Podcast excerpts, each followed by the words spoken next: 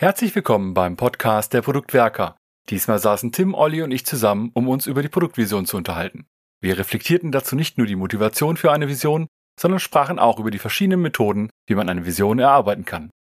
Euch wünschen wir nun viel Vergnügen und hoffen auch, mit dieser Folge den ein oder anderen Impuls geben zu können.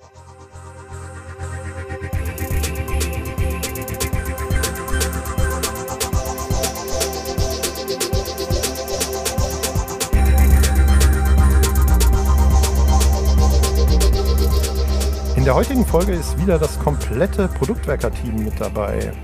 Hallo Tim. Hallo Olli. Und hallo Dominik. Auch von mir ein freudiges Hallo. Wir wollen uns heute über das Thema Produktvision unterhalten. Dabei wird dieses Thema Vision gar nicht explizit im Scrum Guide erwähnt. Warum unterhalten wir uns denn darüber?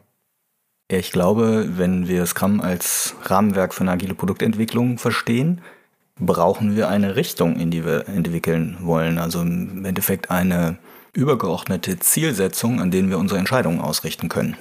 Und dabei kann eine Vision ein sehr elementares Stück sein. Ich glaube, das ist sogar außerhalb äh, von Scrum total relevant. Sobald ich ein Produkt baue, brauche ich irgendwie eine Ahnung, wo soll es hingehen und was ist mein Ziel. Und dafür dient die Produktvision. Und wichtig finde ich dabei aber, das ist eine wenn man das Ziel beschreibt, eine Zustandsbeschreibung in einer fernen Zukunft ist, die ich vielleicht niemals erreichen werde, wahrscheinlich sogar niemals erreichen werde, die mir dann aber eine Orientierung, einen äh, Leitgedanken gibt. Viele sprechen ja dann auch hier von dem sogenannten Nordstern, der uns ausrichtet und hilft, auf dem Weg dorthin Entscheidungen linksrum, rechtsrum so zu treffen, dass wir in die richtige Richtung ein Stückchen weitergehen.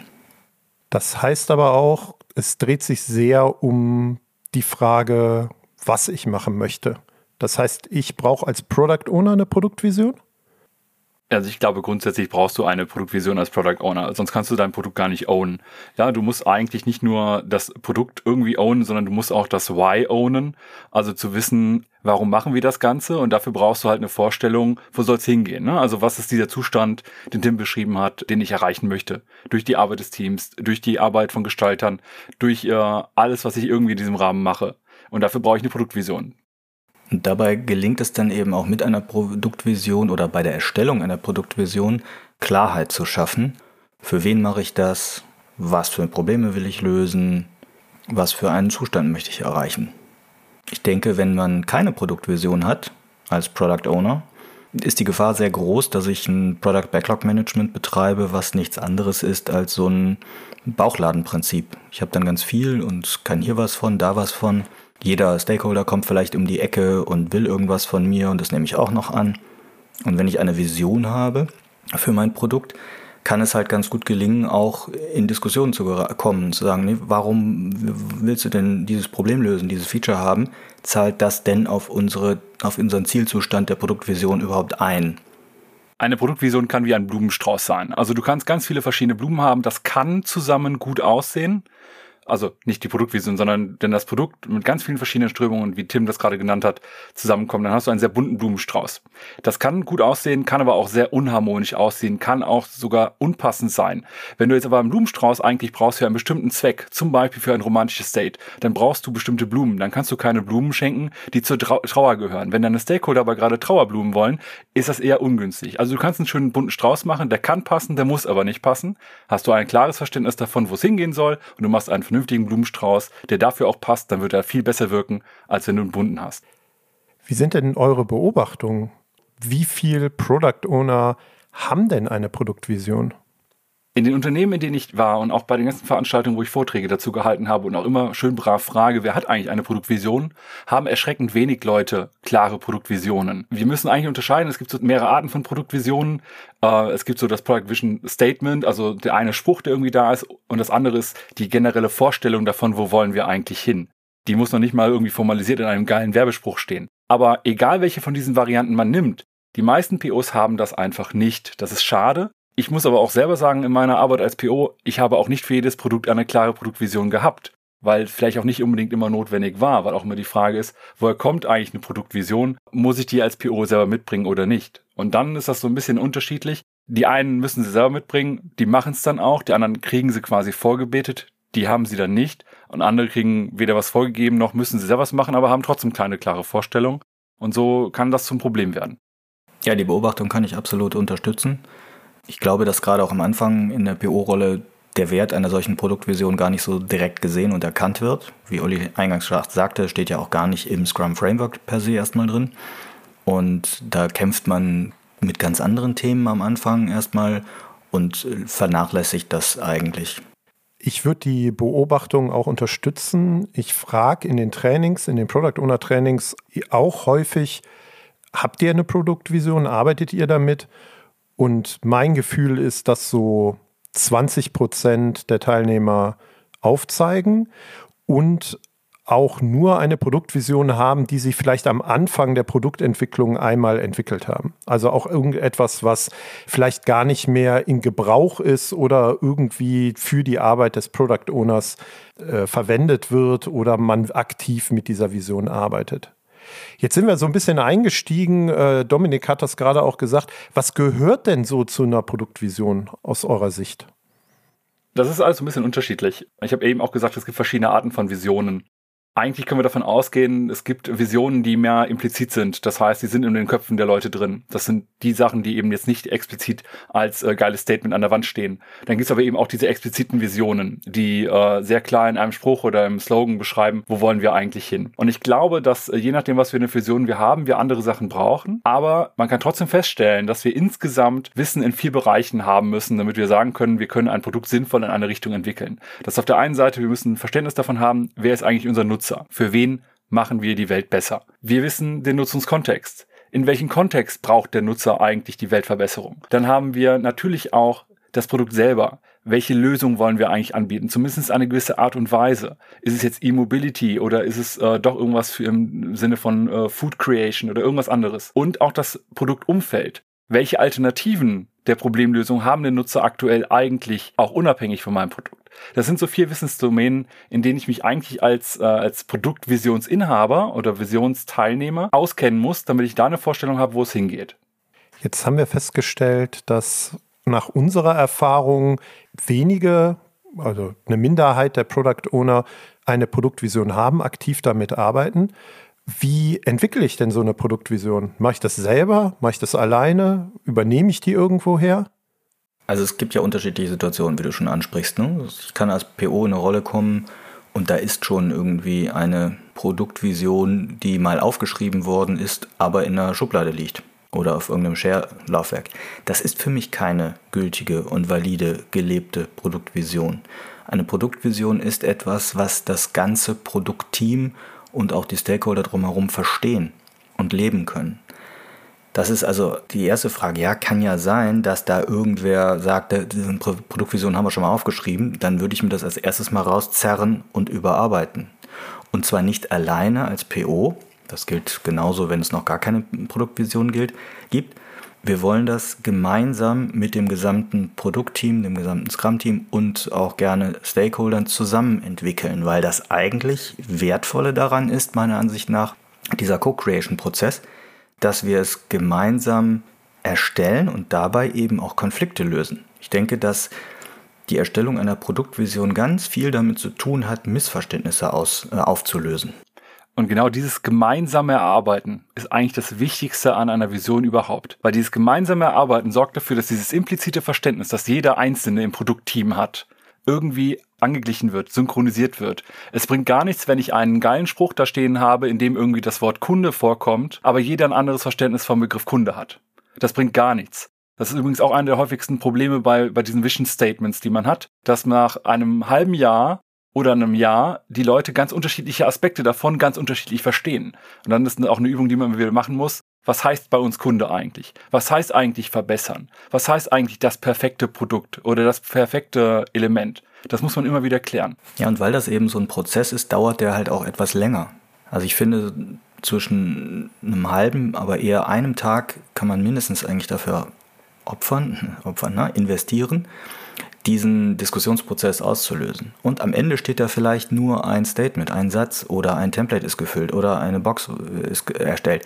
Aber dieses gemeinsame Verständnis, was entwickelt worden ist, das trägt uns halt auch in den folgenden Monaten. Und äh, der Punkt ist mir noch wichtig, eine gute Vision ist so in den Köpfen äh, jedes äh, Scrum-Team-Mitglieds verankert, dass eigentlich jede Entscheidung, die spontan zu treffen ist, von einem Entwicklungsteammitglied zum Beispiel, auch aus der Vision äh, abgeleitet werden könnte. Und nach dem Motto, okay, ich weiß, was wir eigentlich grundsätzlich wollen, wohin wir wollen, in welche Richtung wir wollen. Jetzt kann ich auch diese recht konkrete Entscheidung ohne den PO gerne mal treffen und weiß, okay, linksrum bringt uns vielleicht 20 cm weiter zur Produktvision. Rechtsrum ist zwar verführerisch, weil uns das Gefühl zwei Meter weit bringt, aber zwei Meter ja, in die falsche Richtung. Was ich äh, raushöre aus dem, was er jetzt sagt, ist, dass dann auch die Erarbeitung der Produktvision und das, was das Ergebnis ist, nicht hinterher zu irgendeiner Art von Mehrheitsentscheidung unter den Stakeholdern oder so führt. Also ich würde das jetzt so interpretieren, dass es wirklich ein gemeinsamer Konsens ist, wo wir alle zusammen sagen, das ist unsere Produktvision. Ja, da gibt es unterschiedliche Argumente, aber wir brauchen eine gewisse Form von Alignment und Klarheit, dass das unsere gemeinsame Produktvision ist. Und Bezug nehmend auf meine Eingangsfrage, dann kann ich sie nicht alleine entwickeln. Aber das ist eine Sache, die ihr teilen würdet, oder? Ja, vor allem diese Konflikte muss man aushalten. Und wenn diese Konflikte nicht gelöst sind, dann muss man weiter daran arbeiten. Also ich glaube, es ist ein, ein großer Fehler, da dann irgendwie politische Soße drüber zu schmieren und zu sagen, ja, okay, dann ist das mal unsere Vision. Die muss wirklich verinnerlicht werden. Und ich glaube, was ich eben schon sagte, das Investment da rein, dem wirklich Zeit zu schenken, dieses gemeinsame Verständnis zu schärfen, das zahlt sich doppelt und dreifach hinterher aus, weil dann alle im übertragenen Sinne den Strick in die gleiche Richtung zerren. Wenn jeder ein bisschen in eine andere Richtung zieht, dann kommt der Karren nicht zum in, in, in Fluss. Ne? Das würde ich halt komplett unterstützen. Versuchen wir einen Schritt weiter zu gehen. Was sind denn konkrete Formate oder Ansätze, wie ich jetzt anfangen kann, vielleicht auch durch mich als PO initiiert, eine Produktvision zu erarbeiten. Was kennt ihr da? Ja, ich finde das gut und richtig, was du sagst, dass ich als PO da einen Ansatz finde. Aber hier sehe ich auch meinen Scrum Master oder Scrum Masterin total an meiner Seite und benötige hier die Unterstützung vom Scrum Master oder Coach, ein solches Format oder eine solche Übung mal in Schwung zu bringen. Was kann man sich, also es gibt verschiedene Formate, in denen man das erarbeiten kann. Ein recht populäres ein Beispiel ist das Product Vision Board von Roman Pichler. Roman hat dort ein schönes, übersichtliches Format geschaffen, um im Endeffekt die verschiedenen Elemente einer Produktvision, also Zielgruppe, Bedürfnisse, das Produkt selber und die Businessziele herauszuarbeiten und daraus eine Vision zu formen. Ich persönlich komme mit dem Product Vision Board eigentlich gar nicht so gut zurecht, muss ich dazu sagen. Ich nutze das zwar durchaus, das den Teilnehmerinnen und Teilnehmern in Schulungen auch immer zu vermitteln. Und es gibt Gruppen, die damit super zurechtkommen. Meins ist es nicht. Ich weiß nicht, Dominik, wie geht's dir mit dem Product Vision Board von Roman? Ja, ich glaube, das Product Vision Board ist für mich mehr so eine Strukturierungshilfe und der eigentliche Knackpunkt ist eben die Diskussion untereinander. Das heißt, äh, für mich wird an der Stelle das Product Vision Board auch so ein bisschen austauschbar, weil eigentlich ist nichts anderes, wie auch bei den ganzen Canvases, die wir da draußen so nutzen können. Wir brauchen halt eine, eine Guideline, die uns irgendwie an bestimmten Punkten langführt. Das könnten sogar die Wissensdimensionen sein, von denen ich eben gesprochen habe. Das kann aber auch so ein Vision Template sein. Da ähm, bin ich erstmal vollkommen frei. Was ich sehe wo es gut funktioniert, das Vision Board vom Roman Pichler, ist, wenn Teams eher von der, von der Seite kommen, den Kunden verstehen zu wollen als allererstes. Also wenn ich von der Kundenperspektive komme oder ich sowas wie Empathy Mapping oder wie auch immer mache oder mir eine gewisse Art von Persona baue, auch das, da könnten wir nochmal eine extra Folge drüber machen. Aber dann habe ich häufig so eine gewisse Zielgruppe und vielleicht auch die Bedürfnisse identifiziert. Und das sind zwei dieser vier Dimensionen, die ja auf dem Vision Board stattfinden. Und das kann ein ganz guter Übergang dazu sein. Wenn ich aber irgendwie aus einer anderen Richtung komme, dann kann das durchaus irgendwie schwierig sein. Also ich bin dabei. Es kommt so ein bisschen auf den Kontext an, auf das Produkt. Wie näher ich mich der Vision und wie kann ich da auch gemeinsam im Team das Ganze erarbeiten? Eine zweite Praktik oder ein zweites Instrument, Dominik hat es eben schon kurz angedeutet, ist das Product Vision Template von Geoffrey Moore. wird auch manchmal Elevator Pitch genannt oder Product Vision Statement, also da variieren ein bisschen die Begrifflichkeiten. Geoff Moore hat es ursprünglich meines Wissens als Positioning Statement benannt in Crossing the Chasm, einem ja, sehr bekannten Marketingbuch. Und letztlich ist das ein etwas erweitertes äh, Template oder Konstrukt, ein Satz letztlich, der verschiedene Elemente der Produktvision abgreift, also die Zielgruppe, was für Bedürfnisse diese Zielgruppe haben, wie das Produkt benannt ist, was für eine Produktkategorie aber auch gewählt werden soll, tatsächlich umstrittener häufig als gedacht, was für Vorteile das Produkt haben soll, wo Differenzierungsmerkmale zum Wettbewerb sind. Und dieser eine Satz, der da am Ende bei rauskommt, also für den und den Zielkunden, der den und den Bedarf hat, ist unser Produkt XY ein, eine bestimmte Produktkategorie, die den primären Nutzen folgendermaßen hat und folgenden Grund zum Kauf hat. Im Gegensatz zu der und der Wettbewerbsalternative bietet unser Produkt folgende Wettbewerbs- und Differenzierungsvorteile, also das in Kürze. Dies zu erstellen hilft mir in Product Vision Workshops eigentlich deutlich mehr, weil ich dann jedes einzelne Element erarbeiten lasse mit Ideation-Formaten und da eigentlich die Konflikte ganz gut hochkommen. Und da würde ich ergänzen, dass wenn man das Product Vision Board nimmt, da steht drüber ja auch ein gewisses Vision Statement, was zu erarbeiten ist. Die Teams, mit denen ich arbeite, verfallen dort häufig eher in die Richtung, einen Marketing-Slang, Spruch, was auch immer zu formulieren. Und das, was Tim gerade gesagt hat, mit dem Product Vision Template von Geoffrey Moore ist wesentlich konkreter. Und ich glaube, da geht es aus meiner Sicht auch in der Produktvision drum, es zu konkretisieren, wo ich denn so hin will und nicht in einen sehr abstrakten Marketing-Slang-Spruch Werbebotschaft zu investieren, weil das mir als Produktteam und als Product Owner auch gar nicht so sehr hilft. Haben wir noch weitere Formate da draußen? Ja, vielleicht noch eine, eine lustige Gerne. Erfahrung mit dem äh, Product Vision Template von Moore.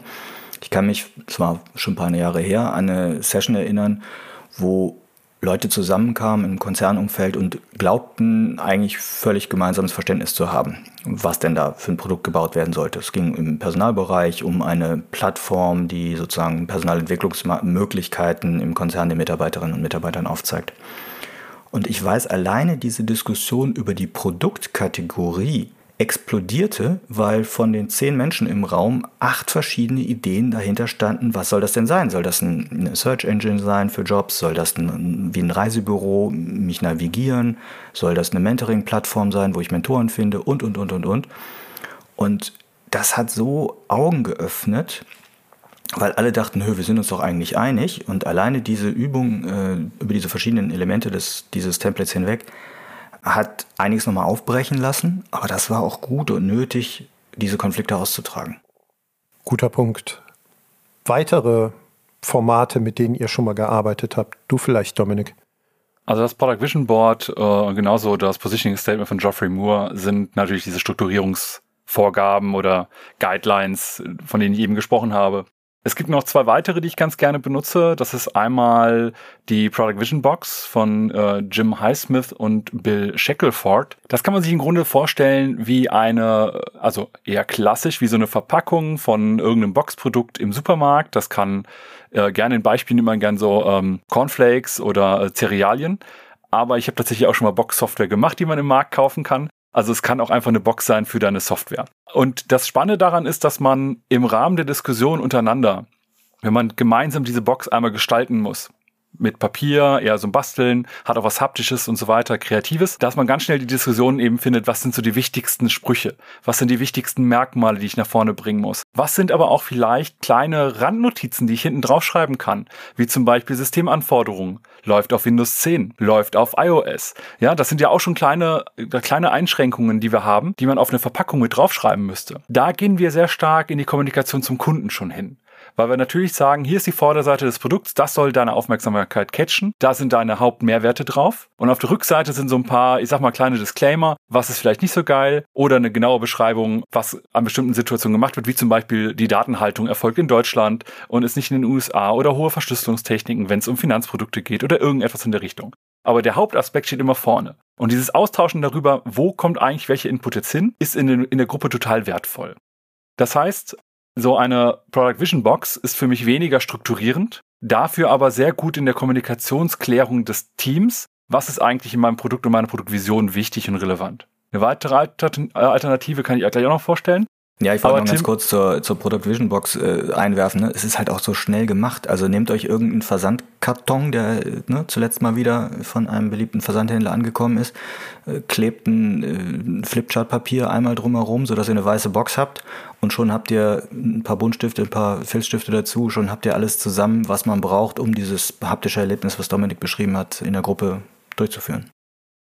Es gibt noch eine weitere Möglichkeit, die ich ganz gerne nutze, und das ist das Product Vision Interview. Beim Product Vision Interview geht es letztendlich darum, dass wir in einer leicht rollenspielerischen, improvisierten Szene miteinander spielen. Das heißt, eine Person stellt ein fiktives Produkt vor, weil das Produkt in der Regel dann noch nicht existiert und äh, beschreibt, warum ist das Produkt so geil und äh, beschreibt den anderen, pass auf, hier, ich habe ein ganz geiles, äh, zum Beispiel eine App, ich habe eine ganz geile App gefunden, äh, die kann das und das und das und macht jenes oder dieses und die andere Person kann entsprechend kritisch hinterfragen. Kritisch hinterfragen heißt an der Stelle eben nicht zu sagen, ach, das ist doof oder das gefällt mir nicht, sondern äh, auch konstruktiv kritisch zu sein. Aha, ja, das ist ja spannend, aber da und da hätte ich Bedenken oder hier und da kann es auch das. Also man kommt so in, in so einen kreativen Flow rein, über Themen zu sprechen und zu improvisieren, weil es ist erlaubt, dann auch einfach spontan neue Sachen zu entwickeln.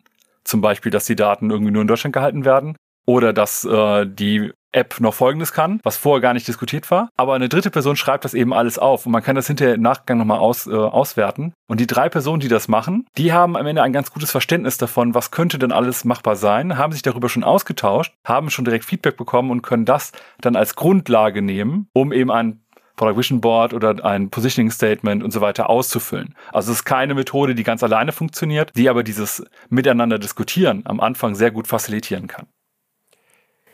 Gehen wir mal einen Schritt weiter. Welche Probleme, Herausforderungen habt ihr denn in eurer Arbeit generell in dem Zusammenhang schon mal gesehen?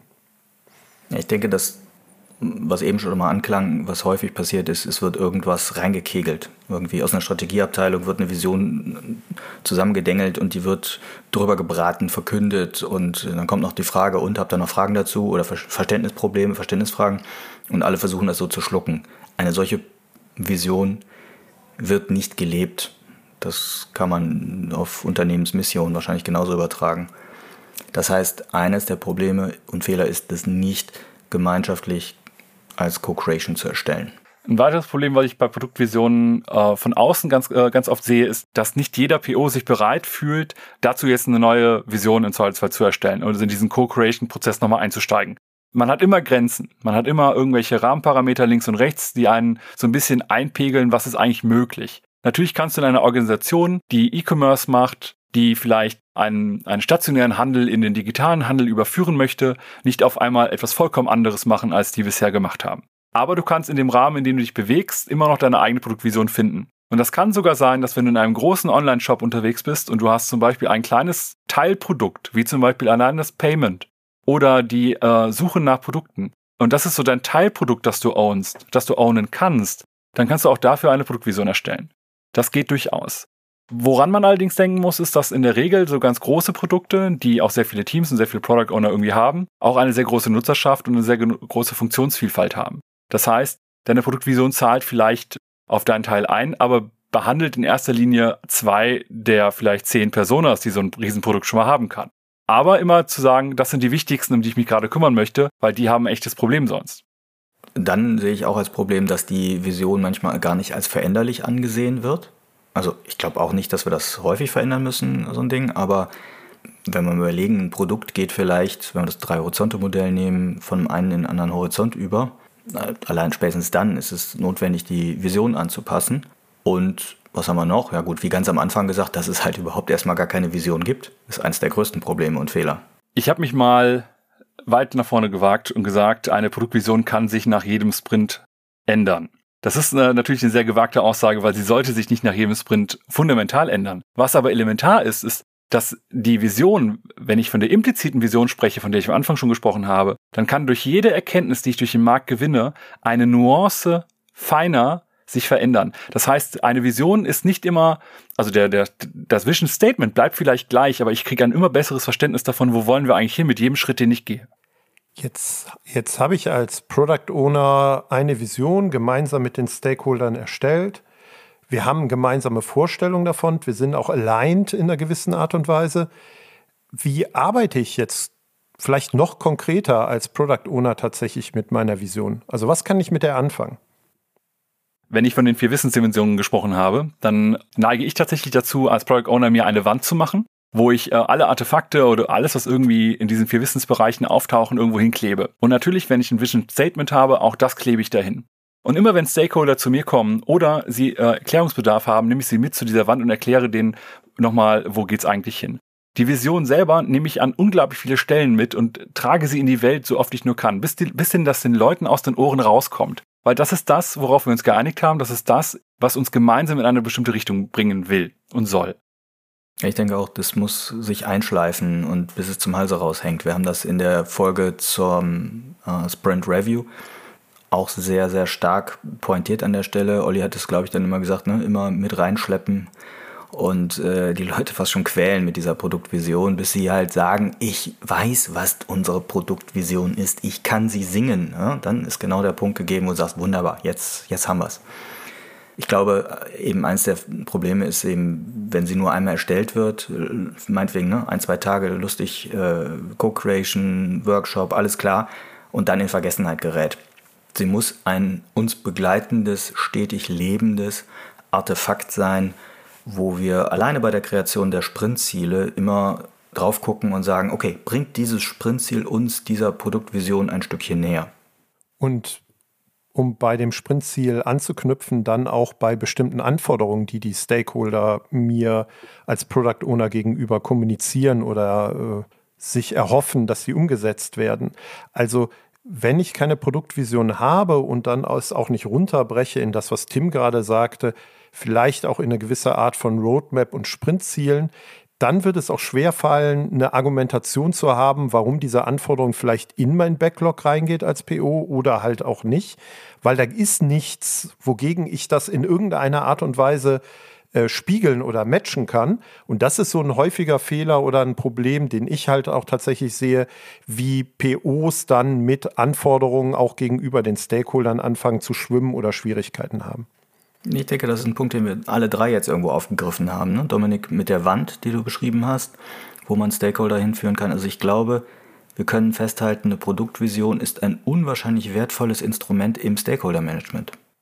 Das fasst es eigentlich auch ganz gut zusammen. Ne? Also arbeitet oder versucht klarer mit Produktvisionen zu arbeiten. Wenn ihr keine habt, guckt, dass ihr eure Stakeholder zusammenbringt und eine gemeinsame Produktvision und Sichtweise darauf entwickelt, weil ich glaube, es hilft euch als Product Owner auch tatsächlich in der täglichen Arbeit. Und der Sinn und Zweck und Ziel dieser Folge war auch nochmal für dieses Thema zu sensibilisieren, weil wir da draußen weniger Product Owner sehen, die auch aktiv damit arbeiten und auch wirklich eine gute Produktvision haben.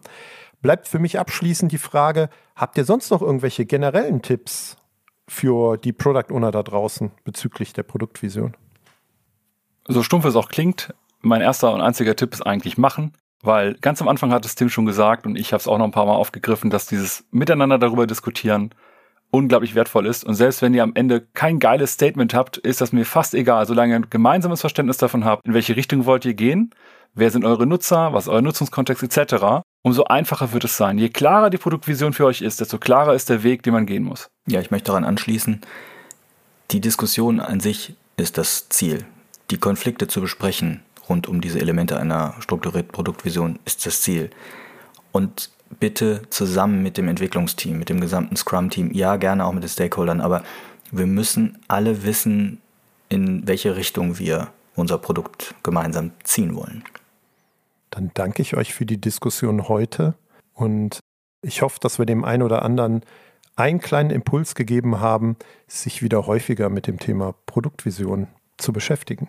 Übrigens muss man nicht zum Arzt gehen, wenn man eine Vision hat, sondern eher dann, wenn man keine hat.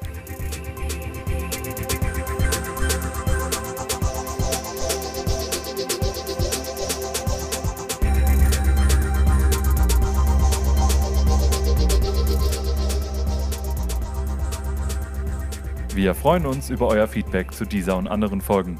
Ihr findet uns im Netz unter produktwerker.de oder bei Twitter unter dem Namen Produktwerker.